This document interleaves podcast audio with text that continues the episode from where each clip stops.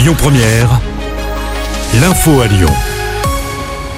Bonsoir à tous. À la une de l'actualité, cette énorme saisie de drogue dans la région. 500 kilos ont été retrouvés dans des véhicules interceptés sur l'A7 à hauteur de Montélimar. Selon BFM, le cannabis était destiné à l'agglo lyonnaise. Quatre suspects ont été placés en détention provisoire. Une information judiciaire a été ouverte. Nouvelle fermeture administrative d'un restaurant dans le département. La préfecture du Rhône a scellé le sort de Full Pizza situé à Villefranche.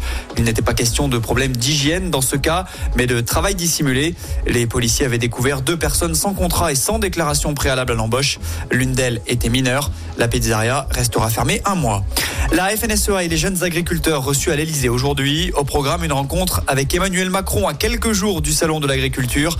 Hier, de nouveaux blocages ont eu lieu à Marseille et Dunkerque notamment. Les agriculteurs souhaitent constater les premières retombées des mesures annoncées par Gabriel Attal. Un député d'Auvergne-Rhône-Alpes recadre Cyril Hanouna. Le troublion de C8 est convoqué prochainement devant l'Assemblée nationale pour une audition. Il sera interrogé par une commission d'enquête dans laquelle on retrouve le député Quentin Bataillon. Souci, l'horaire ne colle pas vraiment avec l'agenda de l'animateur télé. Mais chérie, il va falloir changer la date. Le jeudi après-midi, Hanouna il bosse, voilà ce qu'il a déclaré. L'élu de la Loire voisine l'a donc rappelé à l'ordre sur X, anciennement Twitter, en annonçant qu'il s'exposait à des sanctions s'il n'honorait pas sa convocation.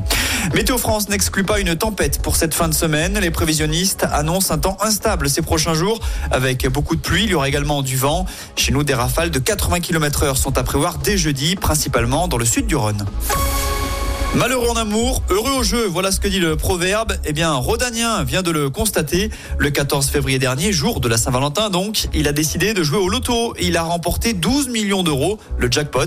Reste à savoir s'il ou elle partira à Punta Cana seul ou accompagné. Et puis Lyon vous doit énormément. La petite phrase est signée Emmanuel Macron et elle est destinée à Jean-Michel Aulas. On vous en parlait hier sur Lyon Première. L'ancien président de l'OL a reçu le grade de commandeur dans l'Ordre national du mérite. Pour l'occasion, de nombreuses personnalités étaient présentes comme John Textor, le président de l'Asvel Tony Parker ou encore la ministre des Sports Amélie Oudéa.